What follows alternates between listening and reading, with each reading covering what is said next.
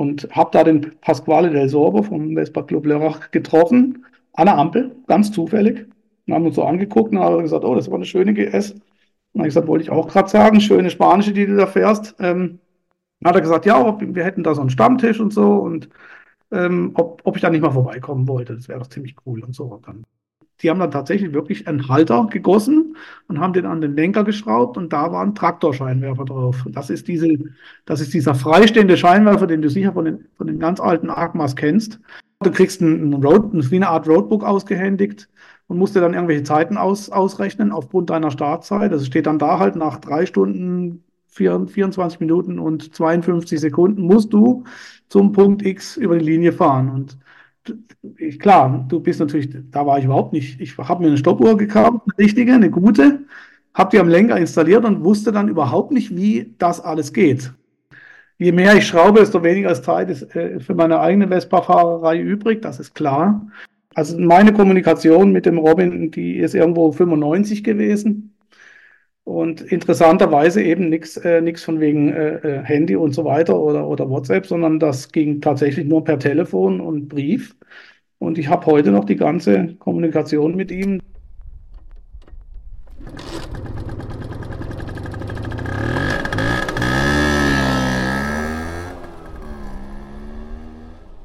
Ja, hallo! Herzlich willkommen zur Episode 24 der Blechgedanken. Das ist jetzt schon die zweite Episode im neuen Jahr in 2024. Wer mich noch nicht kennt, ich bin Guntram Engelhardt. Ich bin 2022 mit dieser Podcast-Reihe gestartet. Warum ich das getan habe? Naja, ich habe sehr viele schöne Geschichten rund um das Thema Vespa in den letzten 12, 13 Jahren erleben dürfen. Und ich bin ja nicht alleine mit tollen Geschichten. Deswegen habe ich im April 22 begonnen mit diesem Podcast der Blechgedanken. In dieser Episode, in der Episode 24, habe ich mich mit Udo Endele von Endele Solution zusammengesetzt und wir haben uns über Zoom ausgetauscht. Wer Udo noch nicht kennt, das heißt, wer nicht in der Weitframe-Szene so intensiv unterwegs ist, der wird ihn spätestens nach diesem Podcast ganz gut kennenlernen. Wir haben darüber gesprochen, wie Udo aus der anderen Blechwelt, nämlich aus dem Restaurieren von alten Käfern und alten Autos, irgendwann zu einer GS3 gekommen ist, wie diese GS3 nicht so performt hat, wie er das haben wollte. Er ist dann irgendwann zur ersten Agma gekommen und seitdem lässt ihn dieses Thema nicht mehr los. Er hat sich in den letzten Jahren eine Menge Kompetenzen aufgebaut. Wir selber oder ich habe Udo kennengelernt, das allererste Mal, als es um besondere Kabelösen gilt, die nämlich oben beim Auslass von der Zündgrundplatte bei der Agma drauf äh, gehören. Die habe ich gesehen. Er war so nett und hat mir welche zugeschickt und dann hat er mir in 2021 einen externen Kondensator vorbeigeschickt uh, damit ich überhaupt mit meiner Agma bei Zementbahnrennen mitfahren konnte. Aber das ist nicht das Einzige, was Udo sonst noch alles bisher für die Whiteframe-Szene gemacht hat. Das erfahrt ihr in dem Podcast. Ich wünsche euch ganz viel Spaß. Udo, ich sage danke, es war ein wunderschönes Gespräch und ich freue mich darauf, dass wir uns hoffentlich dieses Jahr, wenn nicht spätestens nächstes Jahr, wieder live und in Farbe sehen. Bis dahin, euer Guntram.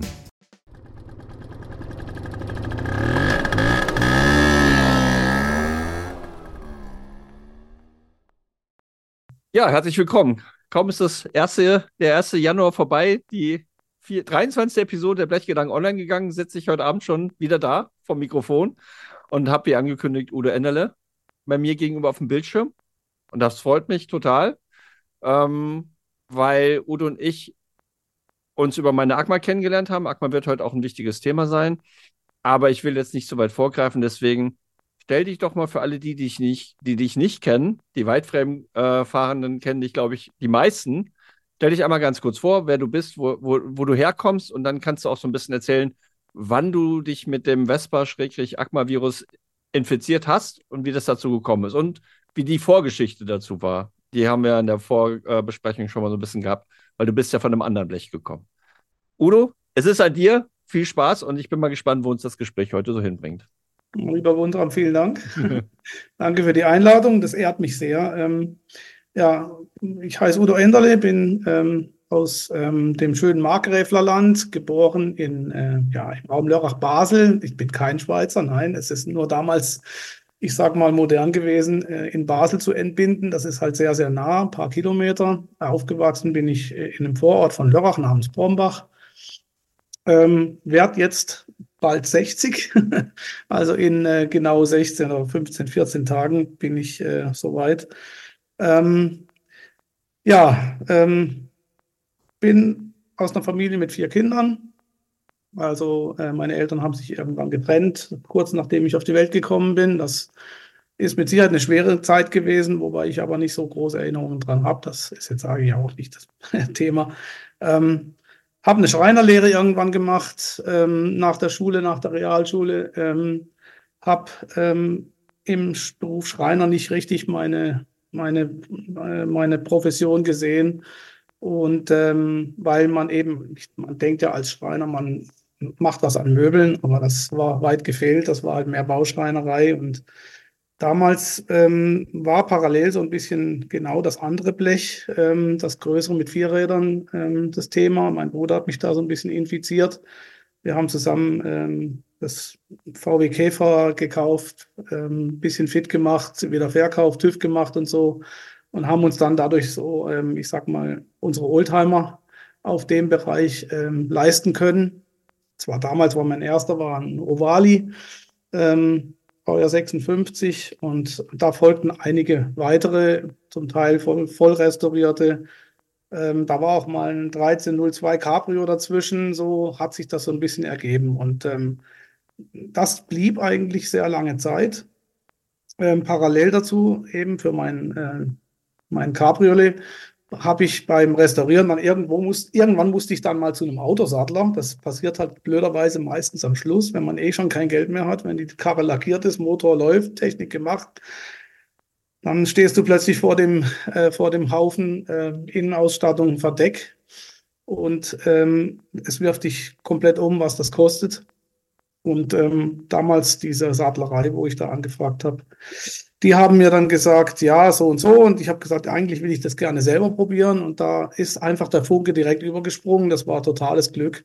Und er hat mir tatsächlich gezeigt, wie man das macht. Und ich konnte sehr viel selber machen und habe dann auch dort drei Jahre gearbeitet nach dem Zivildienst. Ähm, so eine Art Praktikum.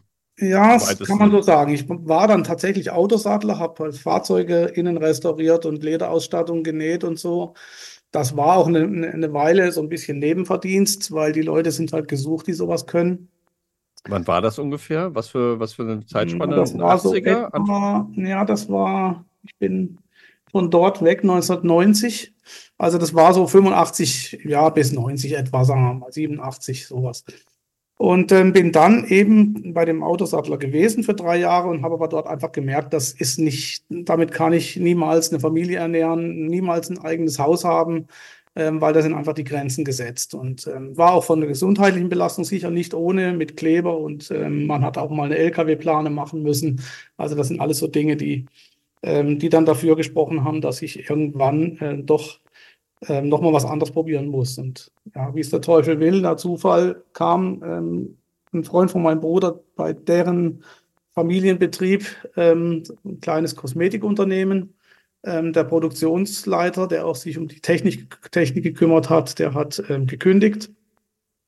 Und er hat mich angesprochen, ob ich da Lust drauf hätte. Ich soll es mir mal anschauen und so. Und da bin ich dann tatsächlich geblieben und bin 25 Jahre dort geblieben. Ähm, nebenher immer mal irgendwas mit Restaurationen, Autos gemacht und so weiter. Ja, und jetzt, wie kam ich zu VW Käfer, äh, zu, zu, zu Vespa? Zu Vespa ähm, kam ich tatsächlich, ich habe mir irgendwann den, den Spleen ins Ohr gesetzt, dass ich eine Harley Davidson Sportster haben möchte. Und ähm, das war so die Zeit, wo wir mit den Käfern so ein bisschen ja, wir hatten es irgendwie satt, mein Bruder und ich. Und ähm, waren dann auf, dem, äh, auf der Veteran in Mannheim mit einem eigenen Stand für VW-Teile und Motoren und so weiter, haben uns davon vielem getrennt.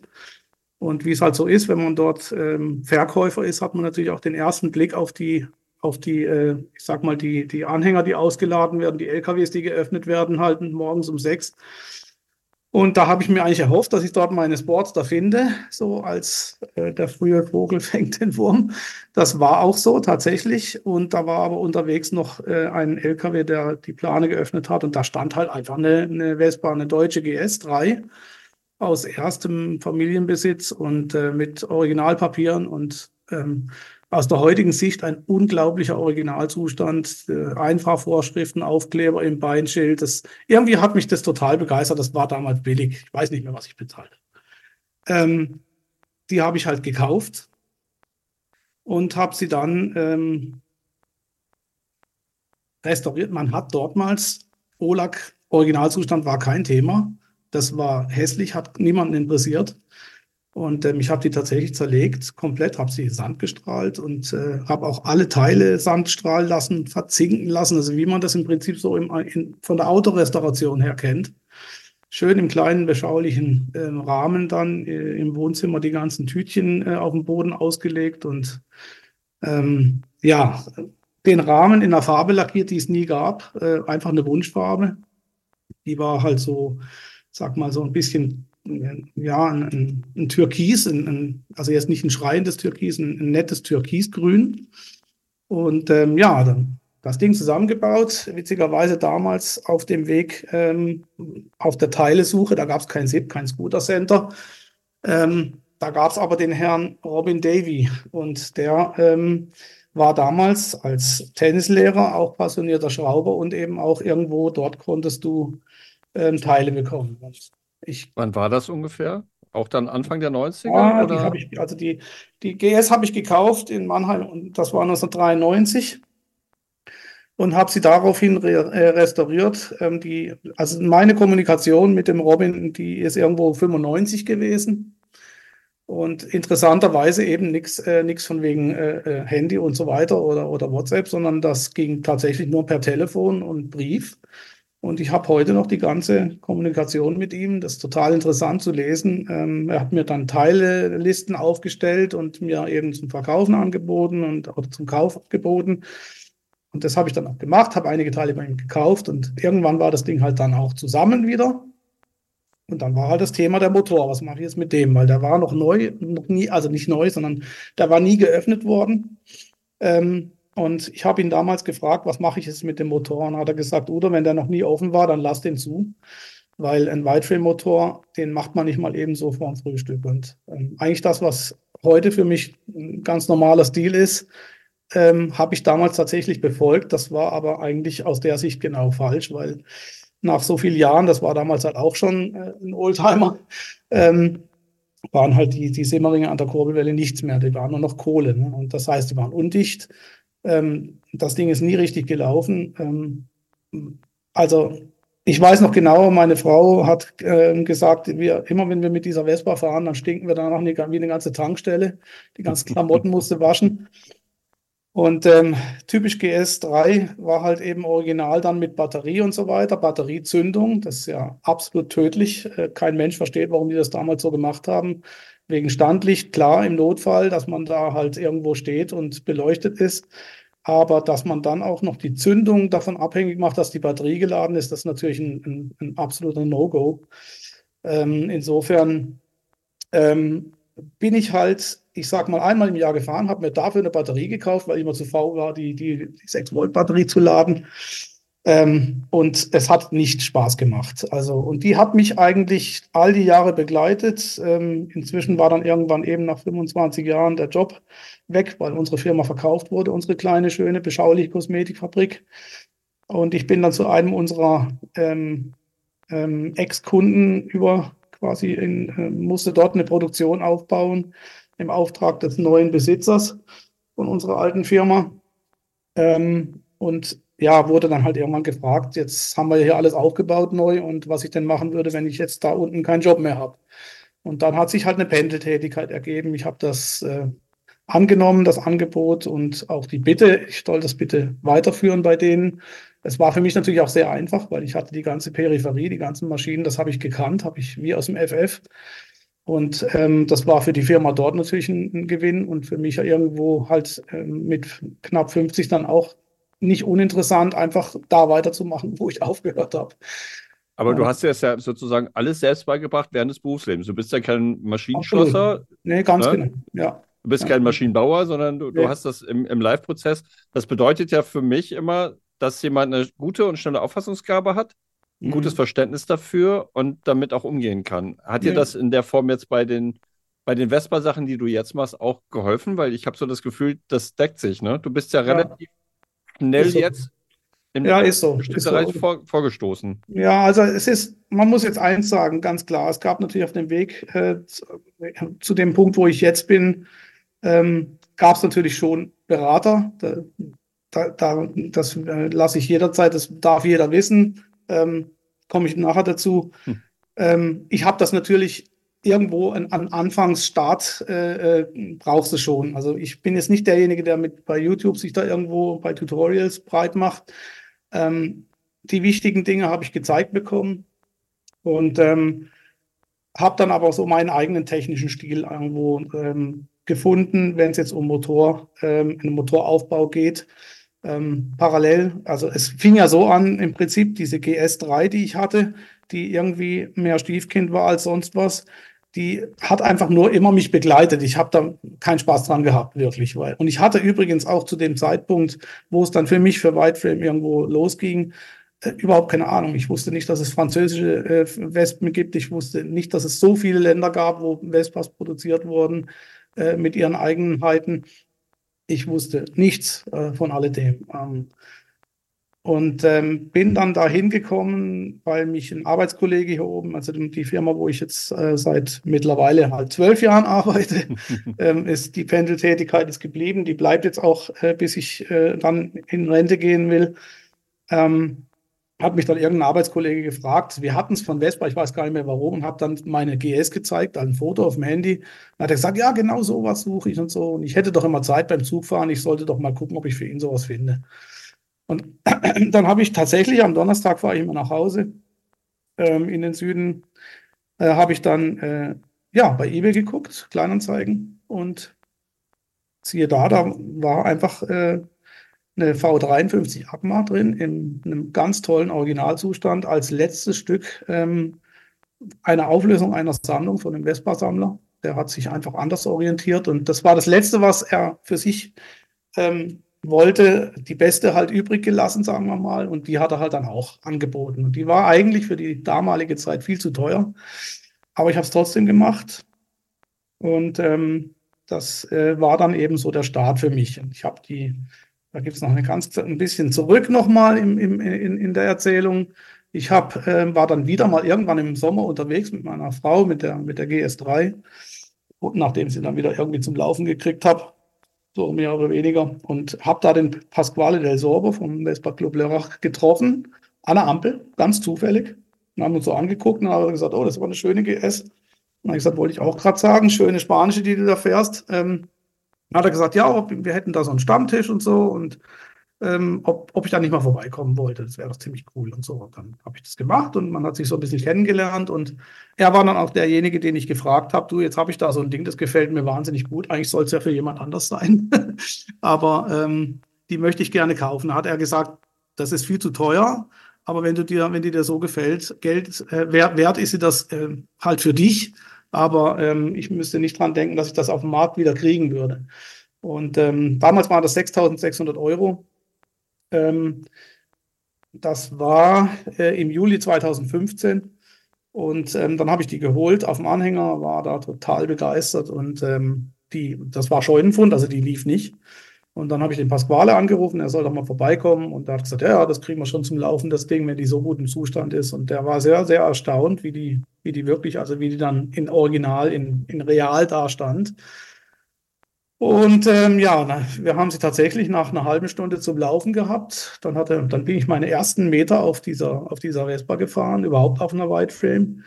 Und das war halt, da war ich halt Feuer und Flamme sofort. Ne? Und ähm, für mich ist dann irgendwo so die, die, ich sag mal, technische Restauration von dieser V53 ist dann losgegangen. Und da, klar, da kaufst du halt die Sachen bei den großen, äh, die man kennt und äh, mit all ihren äh, Qualitäten und Schwankungen. Und ich muss ehrlich sagen, ich habe beim Kabelbaum irgendwo angefangen und äh, habe mich darüber so geärgert, dass das im Prinzip klar, wenn du irgendwo aus der, ne, aus der Automobilrestauration ähm, kommst, dann weißt du ja ungefähr, wie ein Kabelbaum aussehen kann. Und das hat mir einfach überhaupt gar nicht gefallen. Dazu kam, dass er noch zum Lenker irgendwie zu kurz war. Dann musste ich noch einen zweiten besorgen. Das kostet ja alles nichts. Dann musste ich das ansetzen und äh, nee, dann habe ich mir gesagt, das kann es einfach nicht sein. Und dann habe ich mir ein paar Kabelrollen gekauft hier bei Kabelknecht und ähm, ja, habe den Kabelbaum dann für mich selber gebaut, eigentlich mit einem viel, mit einem unsinnigen Aufwand. Du zahlst, du brauchst acht Farben oder wie viel und kaufst dafür ein Riesengeld das Zeug zusammen ich hatte nicht im geringsten im, in, in, in, im Blick, dass ich da irgendwann mal ähm, da so eine Selbstständigkeit raus entwickeln könnte. Ja. Und habe dann diesen Kabelbaum einfach nachgebaut, ne? habe den eingebaut, habe alles zum Laufen gebracht und so und bin dann da so zu den ersten Treffen Kaffee ja. gegangen damit. Ne? Ich habe mal zwei, zwei Zwischenfragen. Die erste mhm. Frage ist, äh, du hast also den Originalkabelbaum, der war noch so weit intakt, dass du da die Längen abmessen konntest, damit ja. du auf die richtigen Sachen kommst. Du hast als, also eine gute Vorlage noch.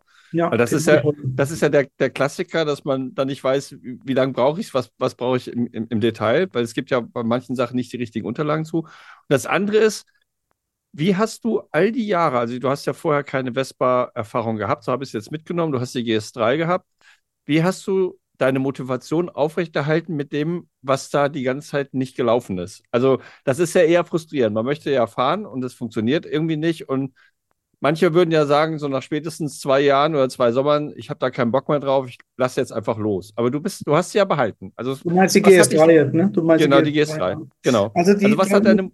Ja, das war einfach. Ähm, ich glaube, es war so, dass, ähm, dass der Gegenwert äh, des Rollers einfach zu niedrig war, als dass man sich hätte darum kümmern können, ähm, das zu verkaufen. Da mitgespielt hat sicher auch, ich habe selber restauriert. Es hat einen Haufen Geld und Arbeit gekostet. Ähm, das bleibt stehen. Es stört mich nicht. Ich habe das Geld auch nicht gebraucht, um ehrlich ja. zu sein. Habe immer mit Autos noch weitergemacht, habe dann irgendwo natürlich eine Schrauberpause gehabt, als wir Haus gebaut haben, Familie bekommen und so weiter. Da war dann mal lange Zeit nichts.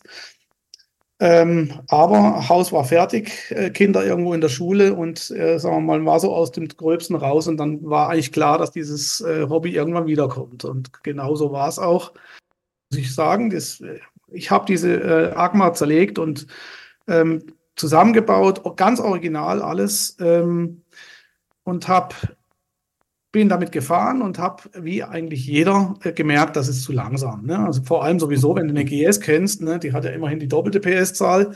Äh, die ist ja auch noch lahm original, aber wie gesagt, ähm, ja, dann bin ich halt auch wieder da mit meiner Frage zum Pasquale gegangen und habe gesagt, sag mal, ähm, da muss man doch irgendwas machen können. Da sagt er, ja, ja, das ist klar, das war mir, war ihm auch klar, dass ich damit komme mit dieser Frage.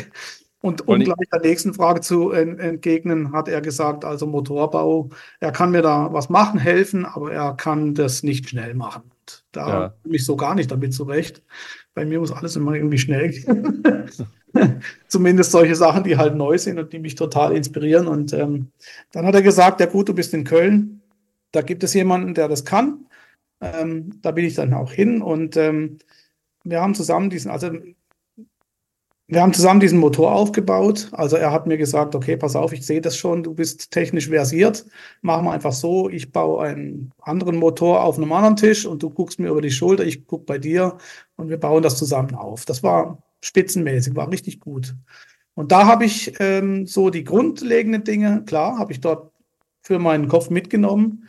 So wie du aber sagst, also auch bei dem Thema hier Kosmetik und technische, technischer Beruf aus einem Schreinerberuf, das ist schon wirklich so, dass ich ähm, mich in alle handwerklichen Dinge relativ gut eindenken kann. Also wenn du eine Produktionsleitung hast und die technischen Erweiterungen und so weiter leiten möchtest, dann muss ja schon fast, fast so ein bisschen Architekt sein. Du musst von jedem Handwerk ein bisschen was verstehen, ja. damit die, die, Leute nicht auf die Backe malen. Und ähm, da war ich, glaube ich, ganz gut im Lernen und ähm, das Gleiche galt eigentlich auch dann für die, für die Vespas. Also es ist es ist natürlich so, irgendwo, klar, auch ein Kabelbaum bauen. Wenn du sowas noch nie in der Hand hattest, hätte ich mich damit mit, mit Sicherheit schwerer getan. Aber es war halt so, dass ich von dem, vom Autorestaurationsgeschichten und dort halt, ich wusste schon, was Klemme 15 und was äh, Strom und Minus und Masse und gibt ja Leute, ja. die können, die, für die ist Elektrik ein, ein, ein absolutes No-Thema. Bei mir war das halt nicht so. Ich hatte halt schon ein bisschen Erfahrung. Ich wusste, dass man wenn man schön und ordentlich macht, äh, krimpt man einen Stecker und nimmt nicht diese plastikummantelten Dinger. Äh, man lötet das ein bisschen, damit das äh, äh, wie halt oldschool. Und so sind auch so entstehen auch meine Kabelbäume. Da, da, ja. da gehe ich auch nicht davon weg. Das kann ich auch nachvollziehen. Als ich meine erste Grimmzange gekauft habe, war ich total glücklich. Ich bin mhm. jemand, der, ich habe ein Grundverständnis für Elektronik, ich mag es halt nur nicht richtig. Ich habe mir das auch ein bisschen jetzt beibringen müssen, wieder. Mhm, ja. Aber als die erste Grimmzange, das war schon sehr, sehr schön. Ich kenne ja. das von früher auch noch, diese klassischen, einfach nur, auch einfach den, den Kabel, Kabelstecker drauf und den Kabelschuh drauf und dann mit der Quetsch. Zange oder sowas. Ja. Quetschen, genau. Scheiße. Ja. ja, genau. Also das, das waren so die, die, ja, also wie gesagt, angefangen hat's mit, mit dieser, mit dieser, so, es ging dann weiter mit dem, mit dem Motoraufbau da. Ähm, das hat alles funktioniert bis zu dem Tag, wo es dann laufen sollte. Es lief nicht so toll und da war dann plötzlich die Freundschaft irgendwie so ein bisschen am Ende und ähm, ich war dann auf mich alleine gestellt, wusste nicht so richtig, wo ich hin soll. Ähm, ich bin aber auch nicht derjenige, der da auf Reklamationen, auf Haftung und irgendeinen Mist äh, äh, da äh, besteht, wollte das dann auch wirklich, ich wollte das Thema selber lösen. Ich, ich wollte sehen, was da für Fehler sind und warum es nicht läuft und habe mit dem Andreas Knirsch aus Freiburg habe ich dann, äh, da habe ich Fuß gefasst. Er hat mir gesagt, komm, wir machen den Motor mal auf, ein bisschen kenne ich mich aus und ähm, schauen mal, was da so falsch sein könnte. Und wir haben die Fehler gefunden. Ich habe sie auch rückkommuniziert. Ähm, für mich war ab diesem Moment klar, ähm, dass ich diesen Motor für mich nochmal neu und selber aufbauen möchte. Und ähm, bin auf dem Weg dann ähm, auch bei Ralf Bollack in Zürich vorbei, habe mit ihm gesprochen, er hat mir auch einige Dinge gezeigt, sehr offen. Und ähm, wir haben auch so ein kleines äh, Geschäftsverhältnis gehabt. Ich habe für ihn Ansaugstutzen produziert in einem großen, äh, im großen Stil für diese, äh, für diese 151er Bollack-Zylinder, die er da hatte. Also wir hatten ein gutes, ein, eigentlich ein gutes, ein gutes Verhältnis. Und ähm, er hat mir da sehr viele Details genannt. Ich habe heute noch den Mitschrieb am Telefon vorab, wie man den Motor wieder zerlegt und wie man, worauf man zu achten hat. Ähm, das ist total witzig. Und ja, und äh, im Prinzip ist es dann so gewesen, dass ähm, bezüglich Kabelbaum jetzt nur also als, als, es waren so zwei so Schienen irgendwie. Das eine war Produktion von ähm, Klar, du hast einen Kabelbaum, den sieht jemand und sagt, boah, das ist ja jetzt mal ein Wort, das sieht ja richtig gut aus und so. Und du hast dir dann ein paar Gedanken gemacht, wo man den Regler installiert, der bei einer elektronischen Zündung halt dann irgendwo hin muss. Das ist ja fast schon Standard, dass man das quasi ähm, dann erneuert. Und ähm, habe dann so, ja, dann habe ich, dann hat der eine halt gefragt, machst du mir auch so einen? Dann hat der nächste gefragt und das ging, das ist halt Schneeballeffekt, ist ganz klar. Also mhm. Also, das betrifft aber eigentlich alles, was mich so ähm, bezüglich äh, Vespa dann begleitet hat. Ich habe nie ähm, irgendwie groß Werbung gemacht. Ähm, es ist einfach schneeballartig und ja, aber ich, ich sage ja immer, Qualität setzt sich durch. Also das ist ja das Thema. Also wenn du irgendwie nur für dich was zusammengewamst hättest, dann wäre das ja nicht das Thema gewesen. Aber wenn du einen Anspruch an deine eigene Lösung hast, ähm, und ich ja. habe ja ein bisschen geguckt, was du, das ist ja nicht nur bei den Kabelbäumen geblieben. Ich nee, habe nee. gesehen, es gibt äh, 3D-Druck für, für Luftfilter. Äh, ja. Du hast eine, eine, Kupplung mitentwickelt, so habe ich es jedenfalls für mich mitgenommen. Ja. Das ja. heißt, ähm, wenn, wenn, was, wenn man was Gutes umsetzt, dann, dann kommt dieser Mund-zu-Mund-Propaganda und dann wird, wird das genau. weitergereicht. Ich glaube, das ja, und, da, und, dabei blieb es eigentlich auch. Also im Prinzip ist es wirklich, ich habe dann passend logisch zum, also ich wollte, irgendwann habe ich gemerkt, die Leute wollen was von mir.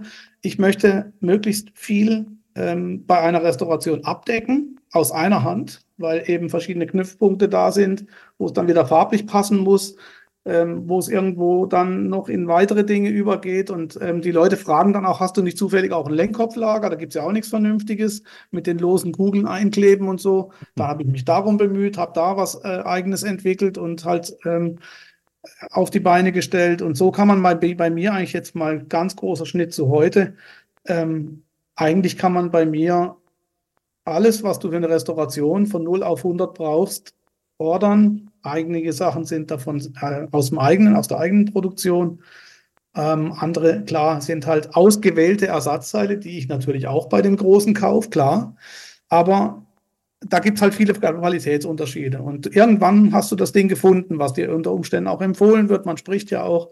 Mhm. Ähm, letztendlich ist es aber wirklich so, dass ähm, das alles über, also die Kundschaft, die ich habe, das sind inzwischen, glaube ich, 450 Kunden, die ich habe, also angelegt habe. Ja, also keine Dauerkundschaft, aber ne, ja, ja.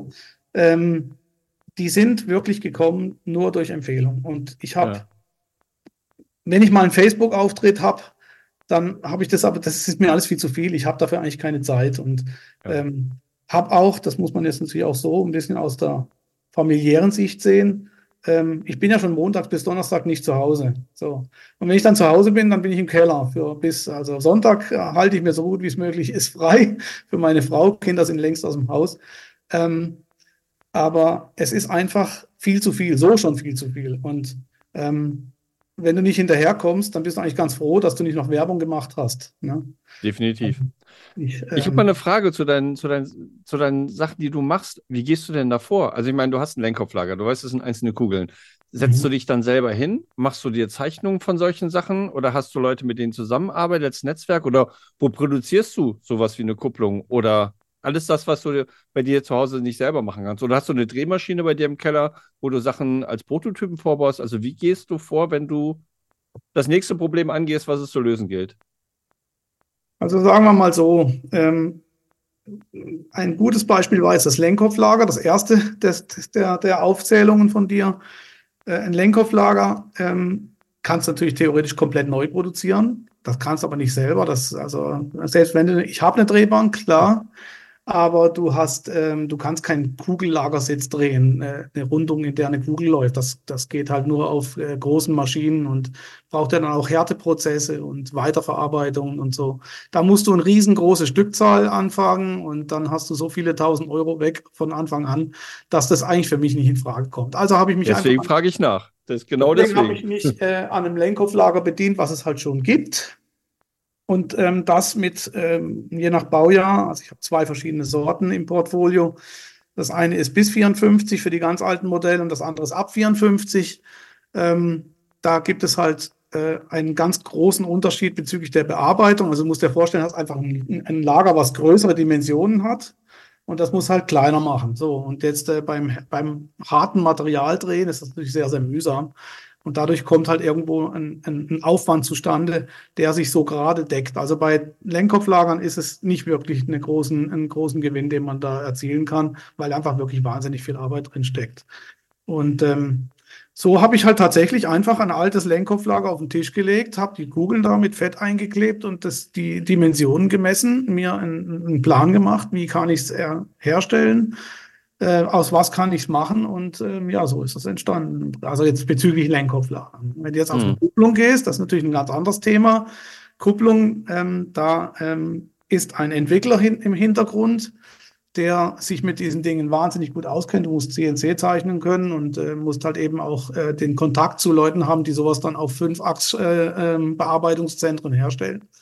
Also das äh, an der Kupplung habe ich insofern mitgewirkt, als dass ich gesagt habe, wo es raus ankommt, was die Leute wünschen, dass man am, Gehäu am Motorgehäuse nichts fräsen muss, weil bis zu dieser Kupplung gab es halt einfach nur Best Case eine, eine ich sage jetzt mal eine Cosa weiter, ein Derivat von, von einer Cosa-Kupplung.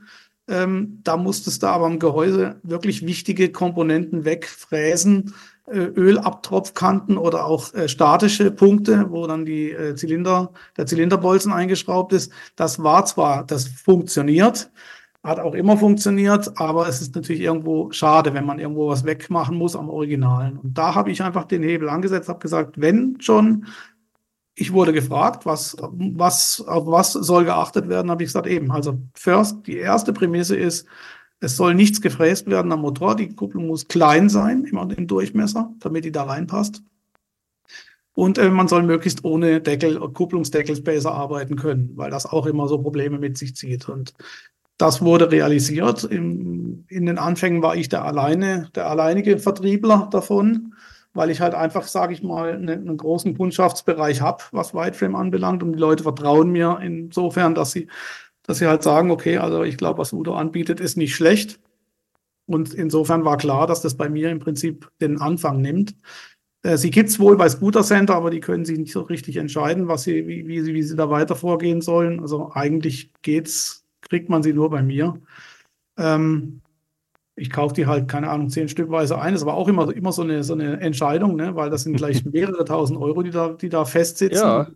Weißt du, wie es ist? Die sitzen da ja. immer fest. Ne? Einmal ausgegeben, das kommt erst zurück, wenn du irgendwann eines Tages sagst, ich höre auf mit dem Scheiß. Und ja. ähm, solange ist das Geld halt blockiert in irgendeiner Weise, immer, immer irgendwie weg. So und ähm, aber gut, ich muss es ja nicht jammern. Also die, die Sache ja, aber es ist, am, am Anfang. Das ist ja genau die Frage. Das ist ja genau die Frage, die, die ja. habe ich ja mit, mit Wolfgang auch gesprochen von, von Crazy Monkey Development. Du gehst mhm. immer, also man, man muss ja erstmal in eine Vorleistung gehen. Äh, das ist entweder Zeitvorleistung oder es ist Geldvorleistung oder es ist ja. Zeit- und Geldvorleistung. Ja. Ähm, und das, das, das macht man ja zum einen natürlich ein bisschen Spaß an der Freude, weil man was, was, äh, was produzieren möchte oder was man, wo man eine Lösung für findet, aber man macht es nicht, um damit, also man wird damit nicht reich oder man kann nee. damit seinen Lebensunterhalt nicht finanzieren. Nein, äh, du kannst gerade mal die Kosten decken, das ist schon mal schön. Und vielleicht ja. gibt es so einen Obolus, wo du ein bisschen was drauf machen kannst, aber vom Prinzip her ist es, ja, es ist halt, es ist halt Nische immer noch. Und das also ganz klar, es bleibt was hängen, natürlich. Whiteframe ist jetzt,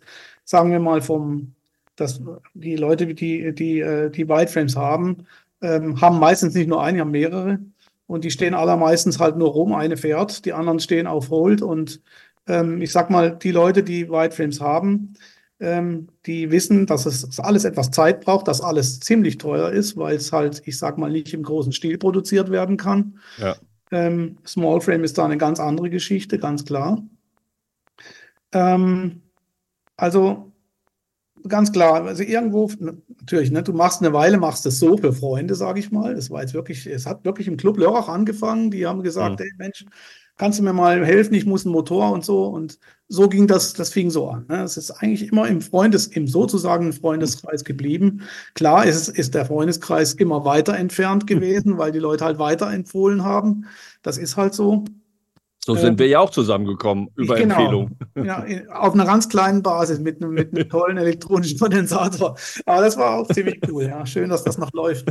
Ähm, nee, also ähm, bei mir ist im Prinzip dann irgendwann klar, du kommst dann zu dem Punkt, wo du sagst, ähm, ich kaufe zu viel ein, das, das äh, gibt Probleme. Also habe ich eine kleine, ähm, ein kleines Unternehmen angemeldet, ne? also Kleinunternehmen und ähm, das lief, das habe ich angemeldet am, am, im August äh, 2018.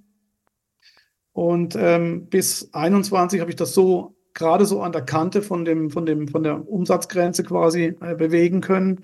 Dann ging es nicht mehr, dann war es halt einfach deutlich mehr. Und ähm, seither bin ich ganz normaler Unternehmer. Das Ganze läuft trotzdem immer noch parallel zu meinem Hauptjob. Ähm, hier in Köln oben, wo ich jetzt übrigens auch gerade in meinem Apartment sitze. Ähm, da habe ich auch eine Werkstatt, weil, also einen kleinen Raum, wo ich halt irgendwo auch ein bisschen am Rumfrickeln bin. Mehr so für mich selber, weil da habe ich die Ruhe dazu.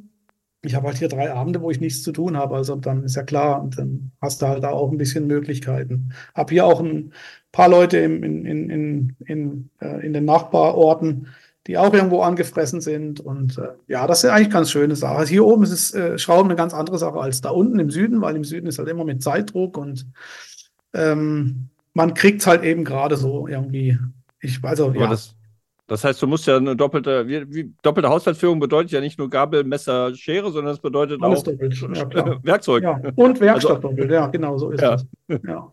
Okay. ja, wobei, also wie gesagt, also es ist das, was ich hier oben mache, ähm, es sind mehr Langzeitprojekte für Freunde oder eben für mich selber. Und ähm, da ist es aber immer so, wenn du dann an den Punkt kommst, wo du denkst, ah, jetzt habe ich das vergessen, von zu Hause mitzubringen, dann wird es halt schon wieder blöd. Ne? Dann, musst du schon wieder, dann hast du schon wieder eine Woche weiter. Also so gesehen ist das.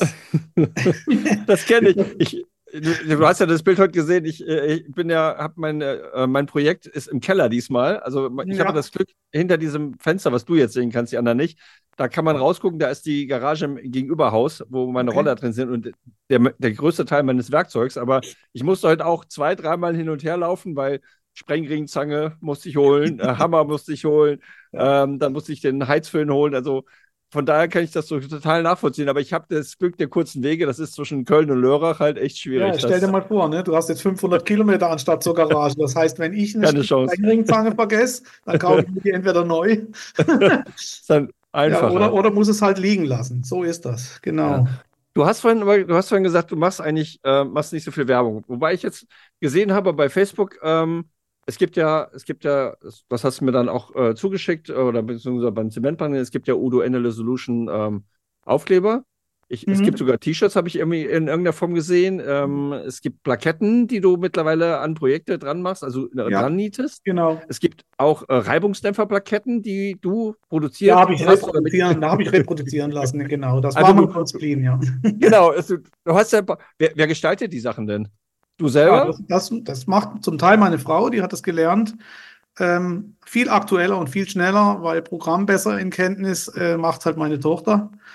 Also die ist da extrem schnell drin. Also ihr, okay. ihr kann nicht einfach irgendein Fantasiebild, irgendein Foto von einem Aufkleber schicken, den ich gerne hätte.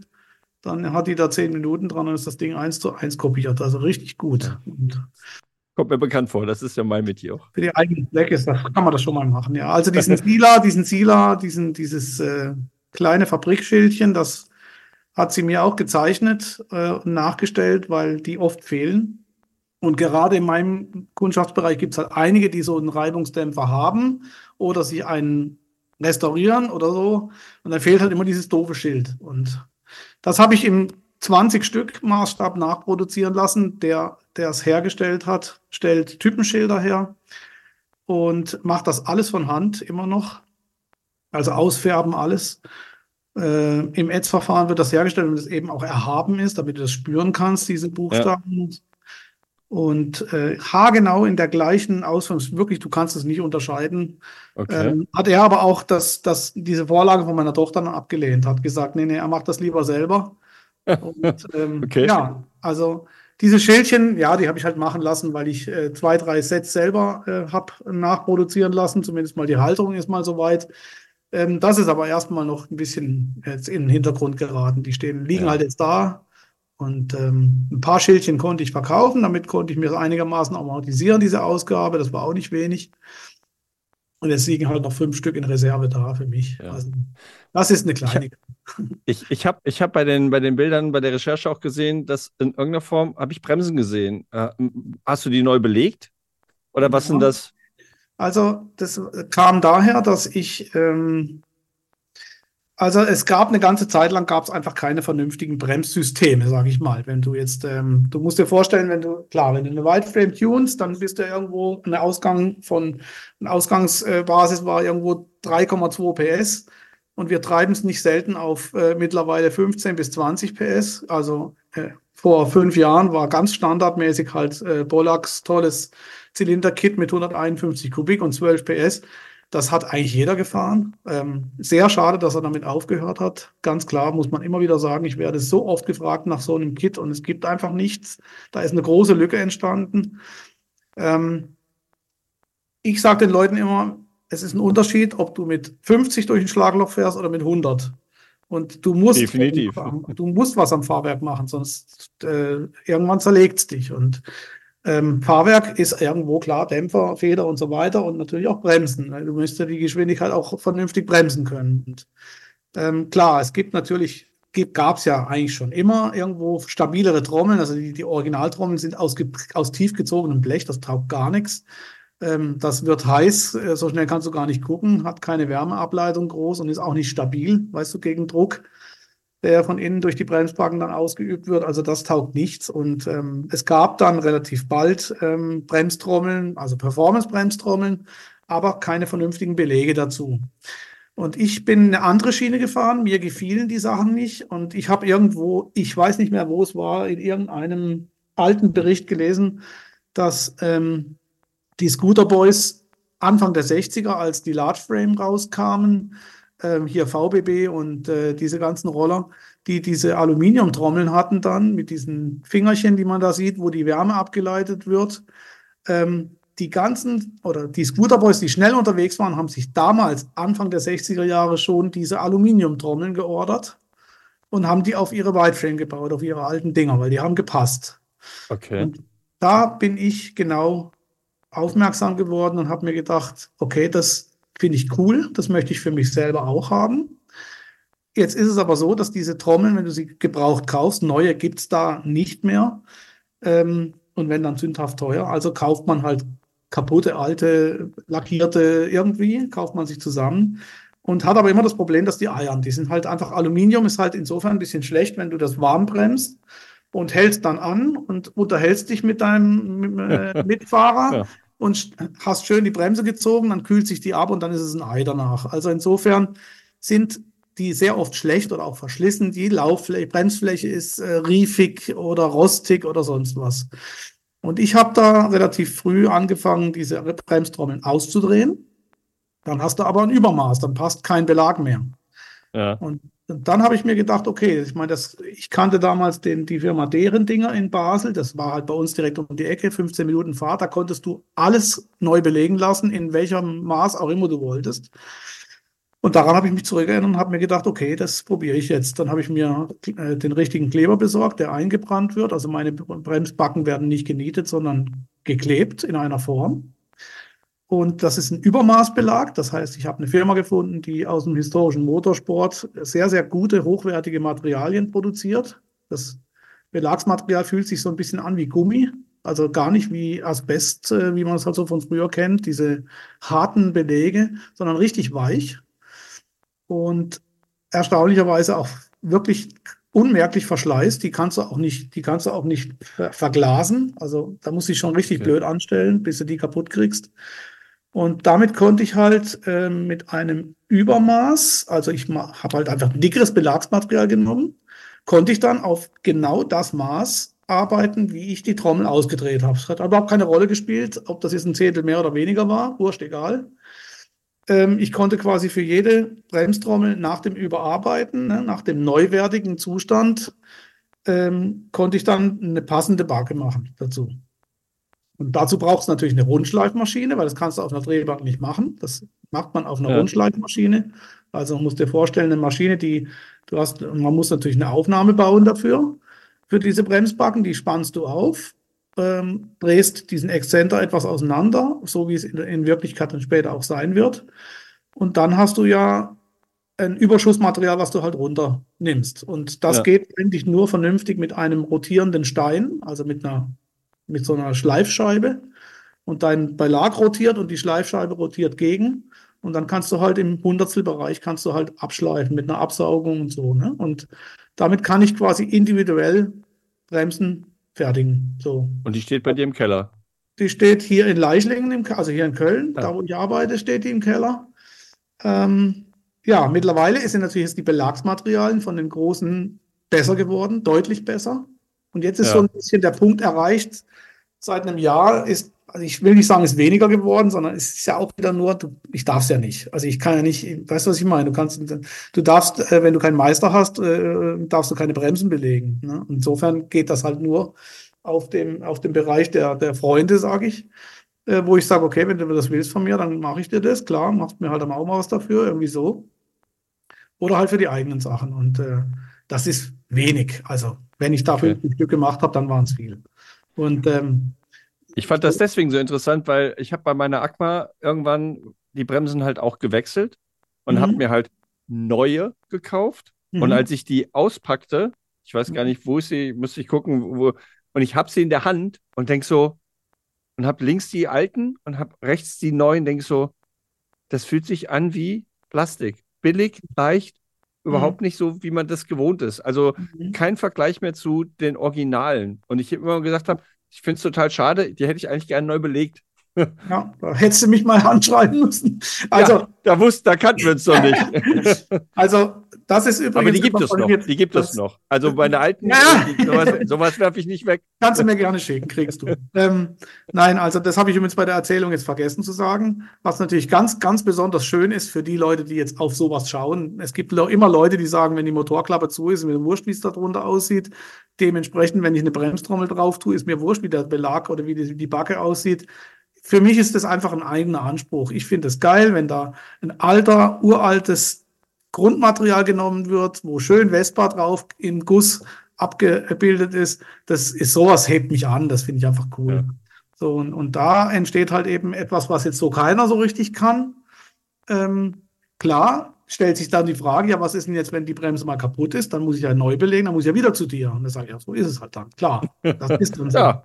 Oder halt zu einem anderen Belagsservice. Das gibt es ja immer noch. Also, ja, aber, das, ja. aber das ist ja das, das ist ja genau das Tolle, dass man, dass es äh, einige in diesem Bereich gibt, die halt gucken, dass sie die alten Sachen wieder so gut wie es geht original herstellen können. Ne? Also, ja. Äh, ich, oder wieder Markus, aufbereiten. Also, genau, Markus ja, mit seinen Tachos, die er macht oder sowas, das ist grandios, dass man sowas halt nicht einfach wegwirft und dass man sagt, weil du, du, du weißt es ja selber, also die, die, die Sachen, die früher produziert worden sind, sind in den meisten Fällen was, die, was das Material anbelangt, deutlich besser. Nicht alles, aber ja. einiges ist besser, ne? Also es ist präziser. Wenn du, wenn du so eine, wenn du an so einem, einer Bremsbacke wackelst, sage ich mal, wenn die jetzt nicht total ausgeschlagen ist, gibt es natürlich auch, klar, aber den alten Dingern.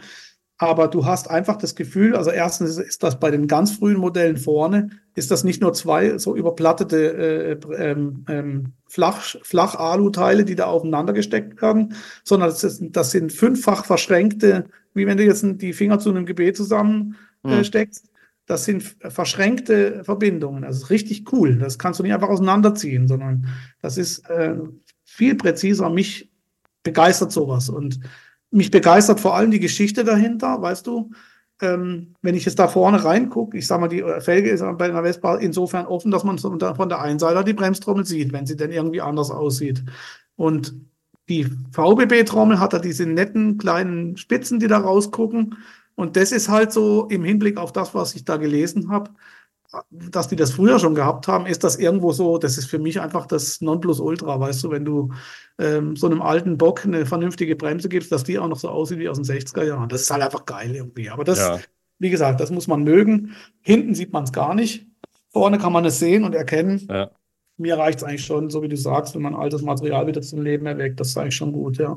Das ist auch weiter so, aber es ist, wie gesagt, verschwindend wenig. Es wird auch weniger, weil eben die ähm, erhältlichen Dinge ähm, mittlerweile wirklich richtig gut geworden sind. Das muss man ganz klar sagen.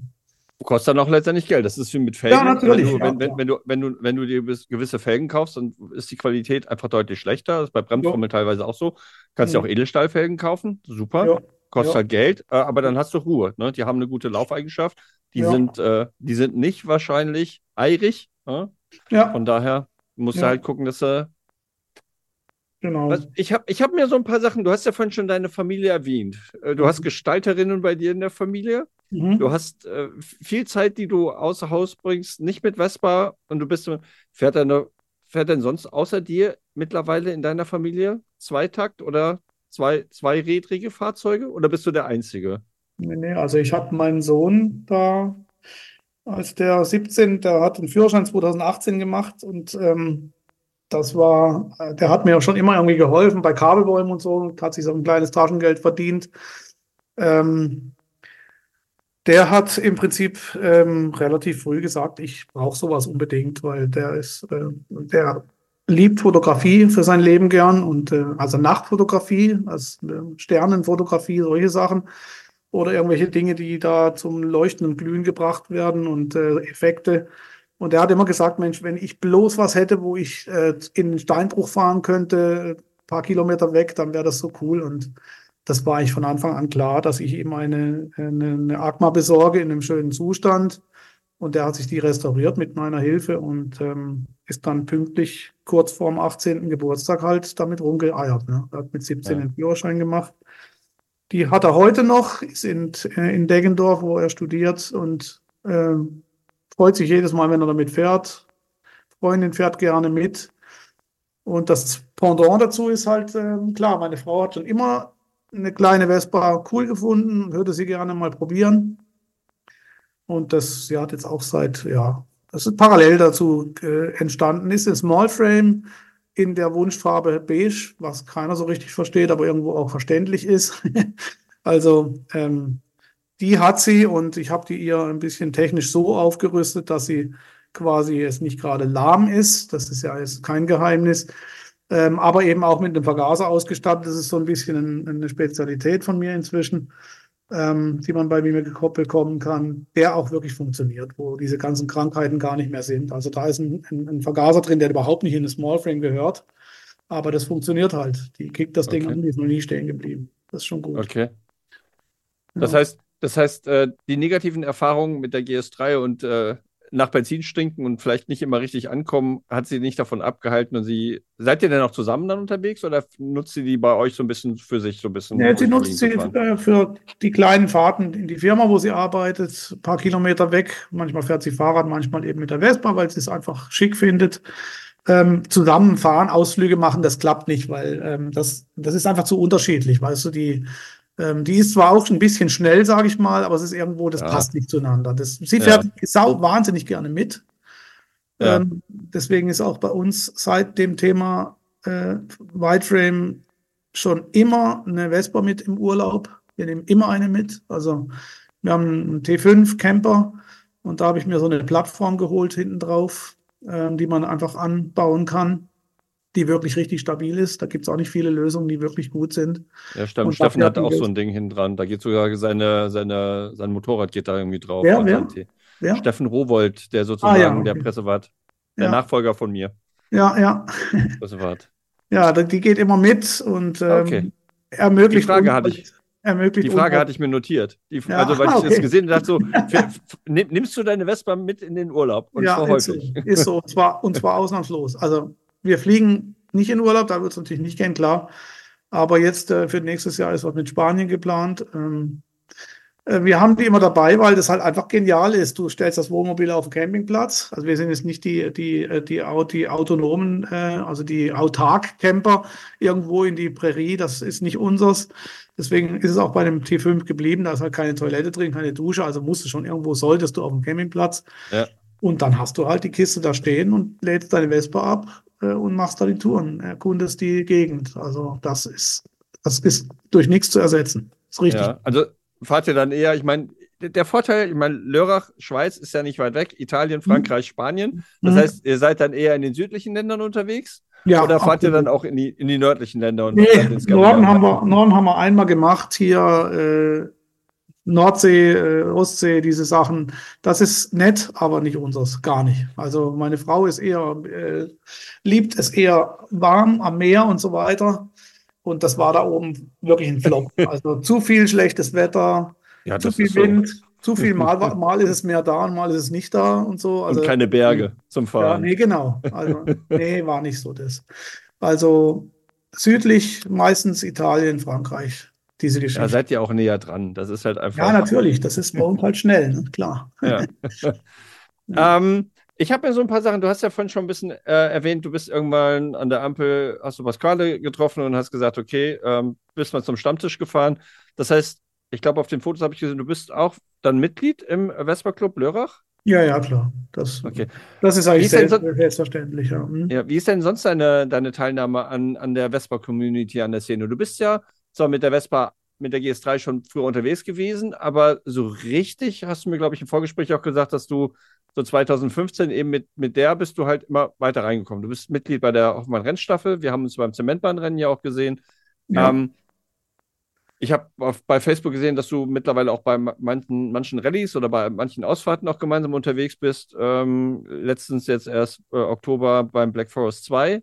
Hm. das heißt- Wie, wie, wie, wie, wie bist du da unterwegs? Und ist deine Frau da auch unterwegs oder ist das eher nur die, die Urlaubs-Vespa-Geschichte dann? Also meine Frau sagt, die sagt diese, diese, äh, diese, ich sag mal, benzingeschwängerte Gespräch, Benzingespräch geschwängerte äh, Umgebung nicht viel. Das ähm, liegt aber schlussendlich, glaube ich, auch daran, dass sie, dass sie halt nichts anderes vor Augen hat, was, was, was mich anbelangt. Das heißt, ich bin eigentlich permanent im Keller am Schrauben, am Hirn, wie mache ich das alles und so weiter. Und wenn es dann auch noch darum geht, ähm, im Club Lörrach irgendwo am Sonntag eine Kaffeefahrt zu machen, dann ist halt spätestens irgendwo das Verständnis zu Ende, was ich aber auch nachvollziehen kann. Da haben wir, glaube ich, ein ganz gutes Level erreicht. Ähm, je mehr ich schraube, desto weniger Zeit ist äh, für meine eigene Vespa-Fahrerei übrig, das ist klar. Ähm, aber ich verstehe, dass, ähm, dass da einfach von ihrer Seite aus ist nicht das Riesen, das Rieseninteresse daran. Aber zu deiner Frage, ähm, für mich hat es angefangen im Prinzip relativ bald, ähm, nachdem ich da ähm, meine V53 gekauft habe, bin ich mit den Naja, ich sag mal, damals aus meiner Sicht ähm, mit den ganz Großen der Wildframe-Szene, ich weiß noch genau, wie ehrfürchtig ich mit dem Stefan Rohleder telefoniert habe, mit Thomas Knickmeier und so, ähm, die mich herzlich aufgenommen haben und äh, auch äh, aufgrund von den, ich sage jetzt mal, ähm, ähm, ja, also aufgrund der den, den, den, den Voraussetzungen, die der, die der ähm, die der Pasquale mitbringt. Er kennt halt die ganze Welt, was Whiteframe anbelangt, kennt sehr, sehr viele Italiener und viele Italiener, die halt ähm, an diesen ganzen tollen Vespa Audax-Veranstaltungen teilnehmen und die auch veranstalten und hat da immer so, ist in ständigem Kontakt mit denen und kann dann, ich sage jetzt mal, er nennt es mal Kontingent. Also er sagt halt, ich habe jetzt da eine Möglichkeit, keine Ahnung, zwölf Starter unterzubringen hast du da Lust mitzugehen und so weiter. Und so fing das äh, mit der äh, Trofeo Vespistico della Sardegna in 2016 an. Da habe ich äh, im Prinzip meinen ersten, ja, meine erste italienische Rallye gefahren. Das war unglaublich gut. Ähm, ja, Sardinien dann, ist ja. ja, ja, Sardinien ist ja nicht gerade um die Ecke, auch für mich nicht. Also Fähre und so weiter, klar. Ähm, da waren wir mit äh, ja, jetzt, also Club Lörrach waren, waren viele dabei, ja? aber ich sag mal, aus dem, aus dem, aus dem, aus der bekannten Szene, sage ich mal, waren halt die ganzen Leute, Thomas Steinfort, Knickenmeier, dann hier ähm, der, der, der Stefan Rohleder, diese ganzen Leute konnte ich da kennenlernen und ähm, habe die alle lieb gewonnen irgendwie und ähm, das war das war ganz große Klasse. Also das war für mich so überwältigend, wie das alles ist mit, äh, mit Punzo Natura, dass du da diese Plakette, damals da, bei der Veranstaltung habe ich sogar um den Arm eine gekriegt und die gleiche Münze auch am Lenker. Ähm, die ganze Veranstaltung, das Ganze drumherum, wie sehr die Italiener auf dieses wahnsinnig tolle Abend-Gala-Dinner ähm, sich vorbereiten und was die da für, für unglaubliche Summen da installieren, das ist schon, das ist schon echt fett. Also das kann man mit, äh, mit äh, Veranstaltungen in Deutschland nicht vergleichen, gar nicht. Also die leben das halt anders. Ne? Ja. Da gibt es dann diese, ne, diese typischen Outdoors-Veranstaltungen, haben ja dann Zeitprüfungen auch. Du hast also irgendwo ein, ein, ein Blatt vor, du kriegst ein, Road, wie eine Art Roadbook ausgehändigt und musst dir dann irgendwelche Zeiten aus, ausrechnen aufgrund deiner Startzeit. Also steht dann da halt nach drei Stunden 24 Minuten und 52 Sekunden musst du zum Punkt X über die Linie fahren. Und ich, klar, du bist natürlich, da war ich überhaupt nicht. Ich habe mir eine Stoppuhr gekauft, eine richtige, eine gute, habe die am Lenker installiert und wusste dann überhaupt nicht, wie das alles geht. Ne? Und wollte das aber unbedingt irgendwie auch schaffen. Ne? Und es war, ich war total, total nervös. Ne? Und ähm, es war aber, es war einfach klasse. Du fährst da durch diese Bergdörfer und hast äh, auf einem Marktplatz das werde ich nie vergessen, eine Folklore-Veranstaltung, dann kommen da die ganzen Vespisti an, die haben natürlich damals auch schon alle getuned gefahren, das heißt, ähm, du hast, das ist eigentlich, eigentlich ist es eine Gleichmäßigkeitsveranstaltung, Du fährst aber, du ballerst quasi los, ne? Vom Start. lässt dir dann Zeit. Denkst du, und lässt dir, und kannst dich auf die Mauer setzen und kannst einen Kaffee trinken, bis dann deine Zeit gekommen ist, wo du irgendwann dann überlegst, ja, Jetzt weiß ich, das ist eine 500-Meter-Zone, Non-Stop-Zone. Das heißt, du darfst weder anhalten, Fuß runter, du darfst auch nicht umdrehen. Du musst am Fahren bleiben und siehst aber nur bis zur ersten Ecke nach 30 Meter. Siehst da überall alte Omas, alte Einwohner sitzen, die auf dem Stuhl sitzen und die Hand heben, wenn du irgendeinen Scheiß baust. So geil. Ich werde das nie vergessen. Wir sind auf, auf gepflasterten äh, Wegen durch die, durch die Dörfer, über die Höfe gefahren und irgendwann am Ende, nach gefühlt 500 Meter, hast du dann plötzlich die Linie. So. Und dann hast du die letzten 10 Meter, weißt du dann, okay, hm, wie mache ich das jetzt? Meistens ist man zu schnell, zu früh. Und ähm, es war aber erstaunlicherweise doch irgendwo, also im erträglichen Bereich. Ich sag mal, ähm, du kriegst halt eine bestimmte Menge Strafpunkte pro Zehntel oder Hundertstel Sekunde. Ne? Ähm, mir war damals nicht klar, wie viel Vorbereitung die Italiener selber als Piloten dort mitbringen. Das, du kannst dir das nicht vorstellen. Also bei dieser Veranstaltung war der beste, der, der erste Platzträger war an insgesamt sechs Zeitprüfungen. Wir hatten Regen. Es war, der letzte Prüfpunkt war sogar geschlossen worden, weil es überflutet war. Es war ein Jahrhundertregen auf Sardinien. Also aber glücklicherweise erst ab Nachmittag. Ähm, der der bestplatzierte Italiener hatte eine Gesamtfehlzeit von 17 Zehntelsekunden auf sieben Boah. Zeitprüfungen. Das kann man sich nicht vorstellen. Du musst das, die üben das jedes Wochenende. Die fahren Ja, ich, einen äh, Parcours. Gibt es in Deutschland ja auch jemand aus, aus Bonn, wenn ich Ja, weiß. ja, wie- ja, klar. Die sind ja auch sehr akkurat. Die, die Italiener sind einfach total, die sind, die rechnen sogar noch aus, wie groß der Durchmesser von dem 8 Zoll Rad ist, damit sie da mit der richtigen Höhe, also unglaublich, unglaublich, wenn du das anschaust. Du Sie siehst, mich, ich bin da total begeistert, also mich fixt das voll an und habe mir im Prinzip, ich habe mit meiner Frau so, eine, so, eine, so ein Agreement, dass ich eben an drei Veranstaltungen pro Jahr ähm, teilnehmen kann. Da ist sie bereit, das ähm, zu akzeptieren. Und das finde ich ganz groß irgendwo, weil das ist halt doch immer schon ein ganzes Wochenende mit vielleicht sogar noch Montag und Donnerstag davor Ja. und danach. ich wollte gerade sagen, das sind ja meistens fünf Tage, die man einrechnen muss. An, Das ist Anreise, so. ich meine, ja. aber ich kann das total nachvollziehen, weil ähm, ich, wir sind ja, ich habe ja nur eine Rallye bisher mitgefahren. Ja? Und das war Mhm. die in, in Pforzheim. Mhm. äh, im schönen Schwarzwald, also auf der anderen Seite von Lörrach, auf der Ja. Seite vom Schwarzwald. ähm, und wir, wir haben sie ja, ich bin sie ja mitgefahren, um mir ein Bild dazu machen, weil wir das ja auch in Hannover machen wollten. Uwe hat ja äh, jedes Jahr mal nachgefragt, ob wir nicht auch endlich mal eine Veranstaltung machen müssen könnten. Wir werden ja mittlerweile ausreichend äh, Mitglieder. Das wäre doch mal schön, wenn wir das in Hannover machen könnten. Und dann bin ich mit, äh, mit Andreas Müsli ähm, runtergefahren und haben es, es war olympisch, aber ich fand das total faszinierend. Ich habe mir dann das erste Mal, wie sieht so ein Roadbook aus? Was bedeuten die lustigen Pfeile? Was bedeutet das überhaupt? Was Ja. gibt es überhaupt für Gesch Geschicklichkeitsfahrten? Das war jetzt da relativ überschaubar, aber auch, was du beschrieben hast, also 500 Meter und habe dann mal geguckt, was es so gibt. Und ich habe mir eine kleine ähm, Numbers, also Excel-Tabelle gebaut, wo man Ja. unterschiedliche Sachen reingeben kann, um zu gucken kann, wie schnell muss ich fahren, damit ich diese Genau. Distanz Ja, äh, umrechnen kann. ja, Äh, und fand diese, diese Auseinandersetzung damit auch total spannend. Also wir haben wir haben es nicht gut abgeschlossen, Müsli und ich, aber es war halt total viel Spaß. Also Ja. erstens die Community war total viel Ja. Spaß ja. äh, und das drumherum fand ich halt auch total spannend.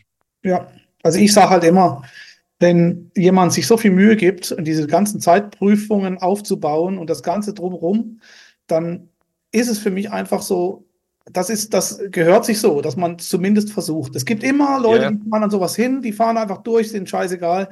Finde ich nicht gut. Kann jeder so machen, wie er will.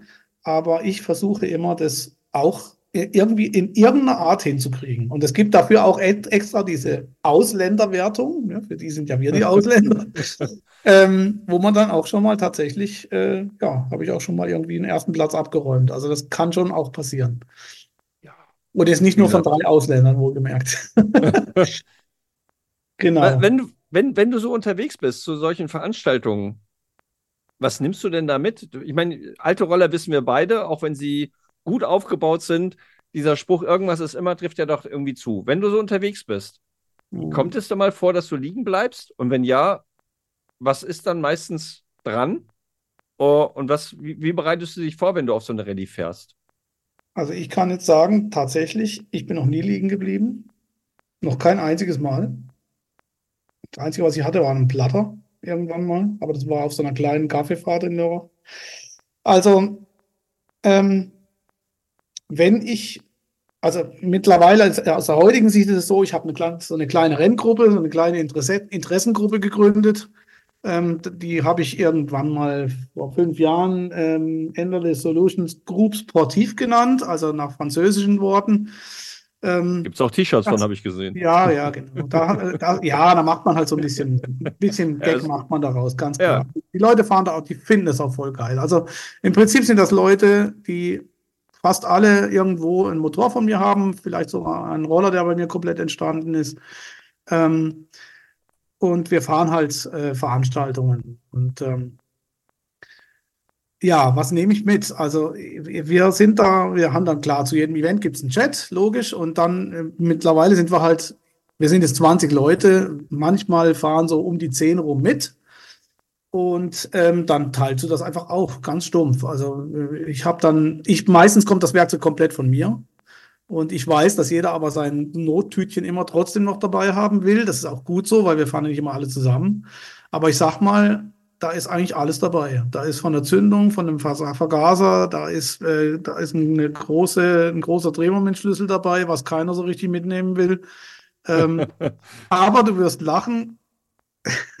Wo lagerst du den denn, den hab, großen? Ja, ja gut, der, der passt halt gerade so in, in, in, in die Backe rein, in die, in die Gepäckbacke, also links. Okay. Ja, den kannst du drunter befestigt? Nö, der liegt einfach unten drin rum und poltert da vor sich hin. Aber das, die Backe, okay. also meine Backe ist eigentlich immer komplett voll bis ganz oben hin. Und okay. ich bin auch mit Sicherheit einer, der, der am schwersten unterwegs ist, weil, weil ich einfach, ja, kannst du sicher verstehen, ähm, ich bin halt auch derjenige, der an der Strecke dann so manchmal hilft und manchmal auch ein ganzes Rennen äh, fallen lässt, nur damit er geholfen hat. Also das ja. gab es auch. Ähm, mittlerweile als Gruppe ist das gar nicht so richtig förderlich, weil die anderen halt auch alle dann irgendwo drunter leiden oder dann alleine das weiterfahren, stimmt. ist man wieder zerrissen. Also ich habe ähm, eigentlich immer alles dabei, was man braucht, so ein paar Zündkerzen und äh, ein Zugset natürlich, klar, das Klassische, aber eben auch fünf Werkzeugrollen, die dann auf die einzelnen Piloten verteilt werden. Wenn ich alleine bin, dann habe ich halt so mein Notpack mit, und äh, damit kannst du mehr als, mehr als das machen, was dir normalerweise passiert. Also, das stimmt. Ja, ähm, wie gesagt, also ich glaube, dass ich in der glücklichen Lage bin, dass ich meine Fahrzeuge so aufbaue, dass sie halt wirklich stabil sind, technisch stabil. Und ich glaube, das schätzen die Leute auch. Also zumindest mal die, die bei mir ähm, irgendwas haben machen lassen. Ja, das ist. Ja. Du fährst ja nur Akmas. Wie, wie viele stehen denn bei dir? Also ich habe mir irgendwann, als ich gemerkt habe, dass ich ähm, mir mein Hobby da so ein bisschen finanzieren kann, damit habe ich mir einfach den Wunsch für mich selber oder den Plan, das Ziel gesetzt, von jeder ähm, 50er Jahre Vespa aus Frankreich ein Modell zu haben in jeder Farbe, die es gab und im bestmöglichen Originalzustand. Also nichts Lackiertes tue ich mir nicht an, habe ich mir nie angetan ähm, außer der GS und deswegen ist dann auch eines Tages gegangen. Das wird meine Frage gewesen. Gibt es die ist noch? heute noch in Türkis, aber natürlich mit gemachtem Motor und jetzt läuft sie auch einwandfrei. Also, okay. Ähm, es sind, ähm, glaube ich, 17, 16 oder 17 Agmas. Also, wenn du jetzt die Modelle einfach nur stumpf zählst, dann kannst du nicht auf 17 kommen, das ist klar. Aber da gibt es halt noch so Multicolor-Sachen. Es gab zweifarbig lackierte, die von den Konzessionären aus ganz besonders lackiert wurden, was total selten ist, weil die meisten denken, uch, nachlackiert. Das machen wir mal schön weg. Und da ist so ein bisschen mein Faible. Da habe ich so zwei, drei Doppelmodelle dann. Und ähm, es gibt zu dieser ersten 53er gibt es noch zwei weitere. Eine in einem unglaublichen Zustand, die in einem Strandhaus gestanden ist, nie Licht dran kam. Man glaubt nicht, wie grün diese Roller früher waren, wenn du die siehst. Okay. Also das, das Agma Grün Metallic, ne, offene Backe-Modelle ist eigentlich eher grau. Und es vergraut, je mehr Sonne dran kommt, umso mehr das, das Rot geht weg, ist klar, das vergraut immer mehr sodass die eigentlich eher grau rüberkommen als die, als die italienischen Modelle. Die sind deutlich grüner, weil mehr Gelb drin war. Und ähm, die ist tatsächlich richtig grün. Also, weil halt einfach immer mit einer Decke zu und die hat keine 3000 Kilometer runter und ist wirklich wie neu. Und so ein Ding, das, wenn du irgendwo die Ressource hast und auch den Febel, das lässt du nicht stehen. Äh, wenn der Preis zumindest mal einigermaßen erschwinglich ist. Genau. Und dann gibt es noch eine ganz, ganz arg rostige, wo wirklich nur noch 3% O-Lack dran ist. Das hat mir sehr imponiert, weil die sonst in einem unglaublich guten Erhaltungszustand ist. Die ist einfach im Regen gestanden. Keine Durchrostungen, keine Welle, kein nix. Da ist jede Trittleiste wie neu. Aber sie hat keinen Lack mehr. Ist einfach komplett rostig. Finde ich als, als Hingucker einfach cool. Ist sie fahrbereit oder ist sie nur nee, nee, die ist, nee, nee, die ist im Fundzustand, aber da habe ich schon so ein bisschen Pläne damit, ja. Man hat ja immer Pläne, ne? klar. Also ob das, ob das dann jemals was wird, ist natürlich die Frage. Aber naja, du hast, du hast ja, du hast ja irgendwann mehr Zeit, wenn du nicht mehr pendelst, dann äh, ja, sicher. kannst du das, ja. ja, ja, genau. So wird es sein, ja. Und dann haben sich noch ein paar so, ich sag mal, aus Spanien gibt es noch zwei, also eine spanische Sport habe ich mir noch, so einen Buslenker und eine 125er aus Spanien mit Gusslenker und trotzdem diesen schönen Siggenrahmen. Das habe ich mir noch ähm, so zur Seite gestellt. Es gibt noch eine Erstserie Small Frame, weil man halt irgendwo eine Erstserie für Small Frame cool findet. Und eine schöne GS3 aus erster Hand noch, also dann wieder eine GS3 irgendwann gefunden von einem Opa, der da, also das gibt es tatsächlich heute immer noch, wo dann, wenn man ein bisschen. Wird aber seltener. Genau. Ja, ja, natürlich. Aber da musste, da musste dran empfohlen werden und dann klappt das auch schon.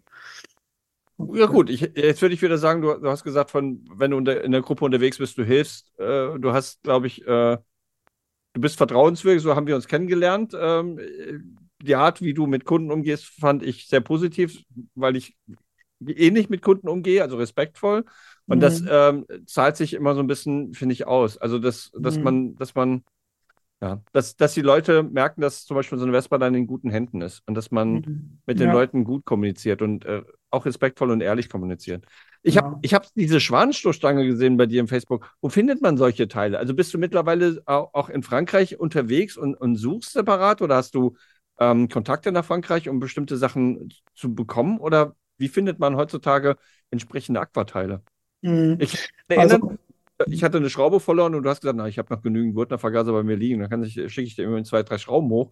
Ähm, man braucht sie ja trotzdem und die werden ja nicht mehr, die werden ja eher seltener. Na gut, also in Bezug Gurtnervergaser, wenn du das ansprichst, natürlich klar, die, ähm, die, die fallen halt ab bei Restauration, Tuning, ne? klar. Ja. Also da habe ich wirklich jede Menge rum, da würde ich mir niemals einen kaufen für kein Geld ähm, viel, also was man natürlich auch hat, jetzt in meiner Funktion, du musst ja irgendwo auch Ressourcen haben. Das heißt, du kaufst dir einen Motor, vorzugsweise in Frankreich, weil dort sind sie bezahlbar, da waren sie immer bezahlbar. Ähm, und da hängt halt der Vergaser zum Teil mit drauf. Das heißt, du kaufst das ganze Zeug mit, obwohl es gar nicht ja. ist. Also so entsteht das halt. Ähm, ich habe immer irgendwo so 10 bis 15 Motoren an Lager liegen, die einfach noch zusammen sind, die gespalten werden. Da muss gemessen werden und geschaut werden, ob irgendwas revidiert werden muss.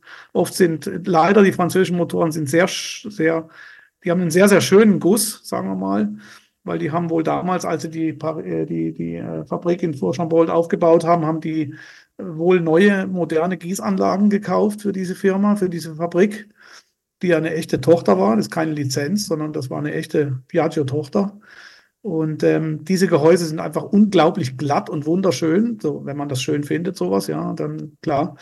Ähm, Im Gegensatz zu italienischen sind total rau und unförmig, ganz komisch. Also viel reparierte Formen sind da auch. Ich habe mich mal witzigerweise gewundert, warum ich jetzt schon drei Motoren in der Hand gehabt habe. Also frühe Modelle vor vor 52, wo immer an der gleichen Stelle, äh, unten im Bereich vom, vom tiefsten Punkt vom Motor, da sieht so aus, als wenn jemand ein Blech drauf genietet hätte. Das ist aber im Guss drin.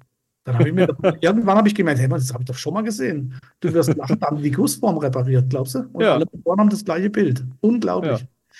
Jedenfalls zurück zum Thema. Aquamotoren haben leider einen Nachteil. Warum das so ist, kann sich keiner richtig erklären. Da sind ganz oft die, die Kurbelwelle-Lagersitze nicht mehr in, in, der Toleranz. Und ich habe jemanden, dem schicke ich das hin, der ist sehr schnell. Da brauchst du halt ein Bearbeitungszentrum, könnte ich niemals alleine selber machen. Da brauchst du eine riesen, eine riesen Maschine für. Und der macht mir das und dann ist das wieder. Ich sage immer, weil die Leute fangen dann an, von wegen, kann man es nicht kleben oder kann man nicht irgendwas machen, dass es nicht so teuer ist. Und ich sage immer, nee, was kaputt ist, muss repariert werden. Das muss aber anders hin. Ich kann das mache ich nicht. Ich fange nicht an, äh, irgendwelche Qualitätsverluste in, in Nee, ist ähm, doch sinnvoll. einzubauen, das macht man nicht. Es gibt zwar den Spruch, der heißt, nichts hält so lange wie ein Provisorium, aber bei manchen Sachen ist es, ja. äh, glaube ich, ganz gut, wenn man das dann, wenn, wenn schon macht, dann auch wirklich richtig. Bei Motoren mit ordentlicher Leistungssteigerung ist das, glaube ich, nicht der richtige Weg an der Stelle. Das, das glaube ich auch nicht. Das ist tatsächlich so, genau. Gibt es, gibt es ein Vespa-Modell? Du hast, das, du hast eigentlich gesagt, äh, du, du hast die, die meisten Sachen schon da. Gibt es dann, welches fehlt dir denn noch, wenn du bei den. Also mir würde jetzt tatsächlich ähm, noch eine, ähm, eine echte Gestänge aus der französischen Produktion fehlen. Also meine älteste, die ich habe, die würde ich sagen, jetzt auch die wertvollste ist, das ist eine ich nenne sie ja, man nennt sie Vorserie. Also es gab ja immer in, in, in den Ländern gab es ja irgendwo, als das explosionsartig äh, das Interesse wach wurde an diesen Rollern, auch aus dem Ausland, äh, hat er zum Glück ein Berater, den Piaggio-Chef, äh, dazu überreden können, ähm, in den Ländern eben Lizenzen oder eben auch Tochterfabriken bauen zu lassen, damit das vorangeht, weil es drohte halt an die Konkurrenz verloren zu gehen, dieser, dieser Hype. Und das hat er gut gemacht. Ähm, deswegen gibt es eben die, die vielen Länder, wo die produziert und vertrieben wurden. Ähm, da gab es in Frankreich eine Zeit, wo, also das war 1949, wo quasi ähm, der Markt abgetastet wurde, indem äh, man italienische V15 ähm, Vespas nach, nach Frankreich geschickt hat.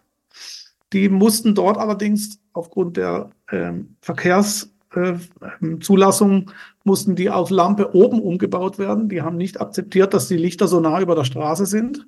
Mhm. Und ähm, das erzähle ich immer gerne, weil du wirst lachen, das, da kommt keiner drauf, dass das tatsächlich so ist, dass ähm, die, musst dir vorstellen, wenn die, wenn der Faro Basso nach, nach Frankreich kam und die mussten die Lampe nach oben setzen, dann haben die, ich sage jetzt mal so wie jetzt bei uns Heller und Bosch, gab es halt dort äh, Roche und CBA als, als, ähm, als Erstausrüster, als Kraftfahrzeug. Das kannst du auch als, du findest die ganzen Lichter auch an Jeeps oder an Traktoren. Und jetzt wäre eben genau die Überleitung Traktorlicht. Also die haben dann tatsächlich wirklich einen Halter gegossen und haben den an den Lenker geschraubt und da war ein Traktorscheinwerfer drauf. Das ja. ist diese, das ist dieser freistehende Scheinwerfer, den du sicher von den, von den ganz alten Agmas kennst. Mhm. Also für viele ein Dorn im Auge, ein Italiener ist es, für, für den ist es ein Druck und eine, eine, eine, eine Lampe oben hat, das geht gar nicht. Ne? Oder noch schlimmer, Lampe Mitte hier in, in England, die nicht mal mitlenkt, verstehst du? Also ja. ähm, die haben damals eben so eine, eine kleine Stückzahl an, an Fahrzeugen nach, äh, nach Frankreich gebracht, um zu testen, wie ist das? Wollen die das alle haben und äh, bringt das mit einer Fabrik? Und dazu gehört meine nicht, wohlgemerkt. Das sind noch seltenere Modelle. Die haben dann zum Teil auch einen Sickenrahmen. Das waren dann V13, V14 äh, Modelle. Meins ist eine V15. Da war das schon entschieden, dass die Fabrik gebaut wird. Die kamen aber natürlich irgendwie, das, das ging nicht schnell genug. Und man hat dann an gewählte, an ausgewählte Kunden ähm, eine Handvoll, ich sag mal 700 waren es, ähm, V15 Roller aus Italien nach Frankreich geschickt Dort war die Fabrik im Aufbau und für ausgewählte Kunden wurden die dann quasi zugelassen als Lampe oben. Und jetzt komme ich auf diesen Punkt. Da ist ja dann ein, Lamp ein Kot, auf dem Kotflügel war ja die Faro Basso drauf, ne? die Lampe unten. Und da sind zwei Löcher. So. Und die mussten sie irgendwie abdecken. Und da entstand diese Finne, die bis heute jede Vespa ziert. Okay. Da kommt das her weil die mussten die Löcher abdecken. Und ja. noch ein Stück früher, die zum Markt abtasten, V14, V13 hat einen geschweißten Scheinwerfer, also genietet. Ne? Man hat einen Lochkranz von, keine Ahnung, 20 Löchern dann in so einer, in so einer, in so einer Tropfenform, ne? so, so wie die Lampe halt eben auch ist. Und wenn du das abmachst, dann hast du da einen riesengroßen Schaden auf dem Kotflügel und 20 Löcher. Und dann haben die da tatsächlich in der Form, haben die ein tränenförmiges Blech gefertigt und lackiert. Und das ist so der heilige Gral. Also das ist die, da kenne ich selber, ich kenne viele Franzosen, viele Sammler, ähm, gibt es meines Erachtens nur noch zwei Stück von. Okay. Und die stehen auch in Museen, die werden nicht gefahren. Und ich für meinen Teil, ich habe halt diese V15 Vorserie Agma, die kam irgendwann online. Das, du wirst lachen, da war ein, ein guter Freund von mir, der ruft mich an und sagt, du, da ist einer in München, der verkauft gerade, der stellt gerade Stück für Stück so, so ganz besondere Sachen ein, wie so Handbücher von Hoffmann und keine Ahnung. Und ich sehe das wirklich entstehen, diese Annonce von diesem Roller, von dieser V15, für ein unglaubliches Geld. Er wollte richtig viel. Also er hat, glaube ich, in die Annonce da reingeschrieben, unter 15.000 müssten wir gar nicht reden, irgendwie so. Und dann kam das Bild, dann habe ich das Telefon genommen, habe gesagt, kaufe ich, will ich unbedingt haben, egal wie.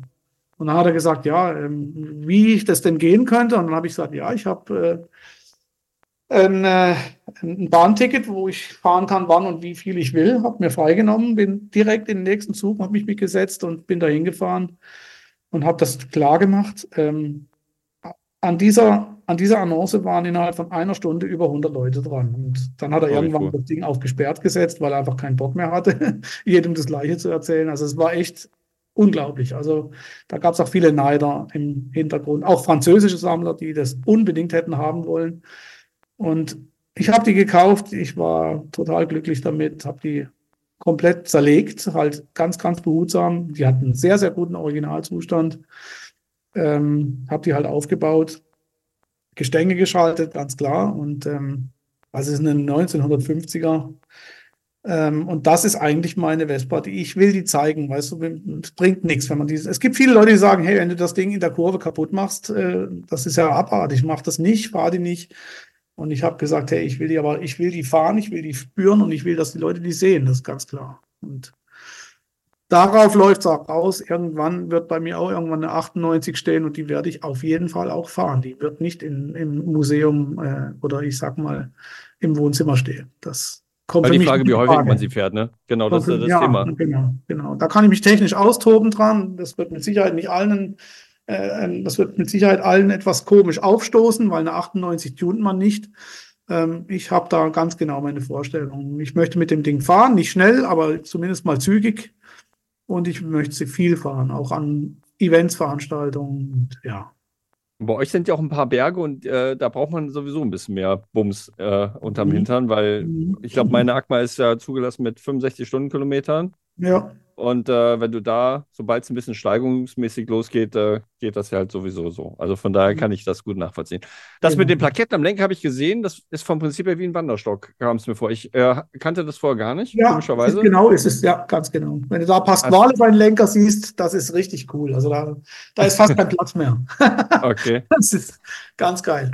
Also brauche ich, brauch ich die Frage gar nicht mehr so stellen, sondern den, den Roller, das ist genau alles schon geplant. Ähm, mhm du, du, fährst, du fährst die Rallyes, machst du auch Vespa-Touren? Oder würdest du, würdest du dich irgendwie draufsetzen und, und Langstrecke auf dem auf ja, fahren ja, wollen? Also gut, also die, ich meine, die Veranstaltungen sind zum Teil auch sehr lang. Ne? Also du hast jetzt, ich habe das zum Beispiel ähm, in Frankreich gibt es diese, äh, diese Trois Massiv-Veranstaltung, äh, die jedes Jahr stattfindet.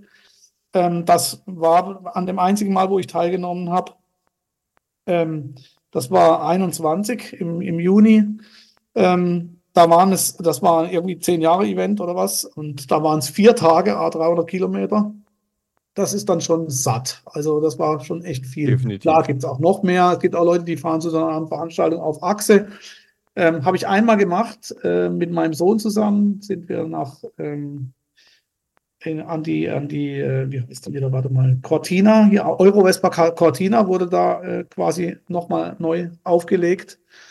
Ganz, ganz tolle Veranstaltung, leider komplett verregnet. Da sind wir ähm, ein Stück in die Schweiz reingefahren, nicht mal 50 Kilometer und sind dann den ganzen Rest über mehr als zehn Pässe auf Achse gefahren. Das war, das werde ich meinem Leben nie vergessen. Da stellen sich bei mir die Haare, wenn ich es erzähle. Also, ja, super. Das war einfach mit meinem Sohn zusammen, das war das Nonplusultra.